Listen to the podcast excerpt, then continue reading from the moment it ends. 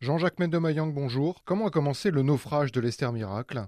Autour de 3h30, le gendarme qui était à bord du bateau, qui servait de commandant de bord, il vient nous dire que euh, le bateau a quelques soucis, donc nous sommes obligés d'aller doucement pour aller Port-Gentil. On a dit bon, il n'y a pas de souci. Quelque temps après, le monsieur est revenu pour nous annoncer que parmi les deux moteurs qui font tourner le, bateau, il y a un qui s'est arrêté, donc euh, il est impossible d'avancer. C'est mieux de repartir euh, sur Libreville. C'est à partir de ce moment que tout le monde était quand même inquiet. Quelques 5 ou 10 minutes plus tard, bon, il y a une hôtesse qui est arrivée, nous dire bon, écoutez, on va vous montrer comment il faut porter les gilets de sauvetage. C'est en ce moment-là qu'on a senti qu'il se passait quelque chose. Tout le monde s'est agité euh, et le bateau allait d'un côté déjà. Là, c'était du sauve qui peut. J'avais une porte euh, devant moi, je n'ai pas eu la force de la casser. On a soulevé euh, les, les, rideaux qu'on met autour du bateau là, puis on s'est on s'est rendu compte qu'il y avait les baies vitrées. Je suis sorti par là et puis j'ai vu tout le mouvement que le bateau était en train de faire. Il coulait vraiment pas de tortue. Ça penchait de plus en plus. En moi, il y a, quelque chose qui me disait de ne pas paniquer. Il fallait affronter le danger jusqu'à ce que euh, le bateau s'est complètement renversé, euh, le bas du bateau s'est retrouvé euh, en surface de l'eau.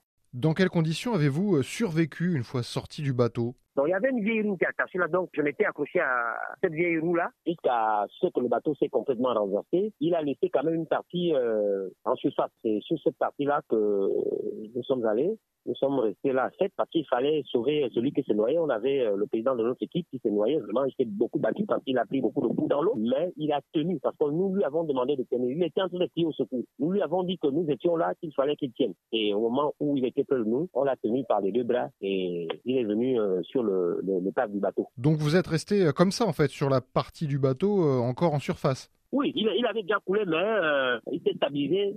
En se stabilisant, il a laissé une partie en surface. Et le gendarme nous a dit il faut qu'on parte de là parce que le bateau va aller en profondeur. Donc, euh, le, le, manager de notre équipe a sauté. Le gendarme aussi a plongé. Mais moi, j'ai dit à ceux qui sont restés avec moi de ne pas s'agiter et qu'il fallait qu'on reste là. On trouve seulement un moyen pour que les gens nous viennent en aide. Et tout ça, là, ça s'est passé dans le noir. Comment ça se passait pour les dizaines d'autres passagers qui étaient à bord? Je ne saurais vous le dire avec exactitude parce que nous étions dans la nuit. Chacun cherchait euh, euh, à se sauver et puis la seule image que je retiens c'est que effectivement l'équipe euh, du bateau, le commandant de bord et ces gens, ils ont balancé les, les bouées de sauvetage, voilà. Et puis les plus rapides, ils sont montés dans le bout de, de, sauvetage. Donc je n'entendais que les cris des gens, je ne voyais que les eaux bouger. À ce moment-là, il y avait la panique dans l'air. Donc je ne peux pas décrire cette scène-là. Et comment avez-vous été secouru finalement? Les secours ont pu nous atteindre euh, à travers mon téléphone. Pendant que le bateau coulait, moi, je communiquais avec mes parents. Ils n'en revenaient pas. Je leur disais, effectivement, je vous appelle là, le bateau est en train de couler. Il y a un sac qui traînait en surface là. On a ouvert le sac et on a retrouvé les fumigènes. Donc, on a, voilà, on a balancé les fumigènes en pleine mer. On a balancé pour signaler qu'il y avait des gens qui étaient en détresse, puis nous sommes restés là. Et les secours ont fini par arriver? Quand je vous parlais de mon téléphone tout à l'heure, le président de notre club a usé de son carnet d'adresse. Il a appelé ses connaissances pour dire que bon voilà, on était en détresse et il fallait que les, gens viennent jusqu'à ce que deux navettes sont arrivées, deux navettes blanches. Ça va, ils nous ont rassuré que euh, de toutes les façons, ils ont été alertés et ils sont venus pour nous chercher. Ils nous ont demandé de, ne pas paniquer et de monter directement euh, dans les navettes. Et comment vous vous sentez aujourd'hui? Je suis en train de vivre euh, un traumatisme qui ne dit pas son nom parce que je dois toujours rester au contact des gens. Si je ne parle pas et que je pense à ce scénario-là, tout de suite je commence à trembler, je commence à pleurer. Il y a des amis qui viennent à la maison, les amis et connaissances, ma femme est là, mes enfants sont là et je fais tout pour être euh, avec eux, en bavarde, je prends un petit verre de gauche à droite. Donc il faut que je sois vraiment actif, il faut que je sois là où il y a le mouvement pour oublier cette situation-là. Alors il y a une polémique sur l'efficacité des secours. Qu'en pensez-vous?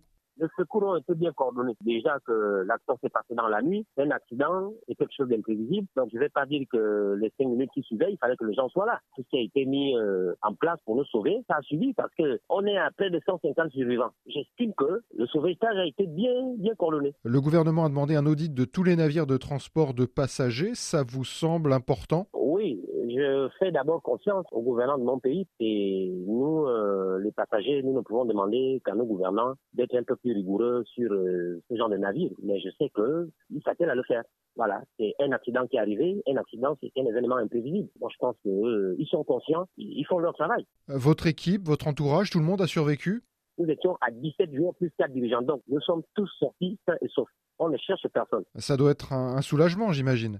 Euh, le soulagement est mitigé parce que même ceux qui sont partis, même si je ne les connaissais pas, ce sont des Gabonais comme moi, ce sont des humains comme moi, donc euh, je compatis à, à, cette situation. Nous nous sommes sortis sauf j'aurais bien voulu que ça soit le cas pour tout le monde. quoi. Jean-Jacques Mendomaillan, merci.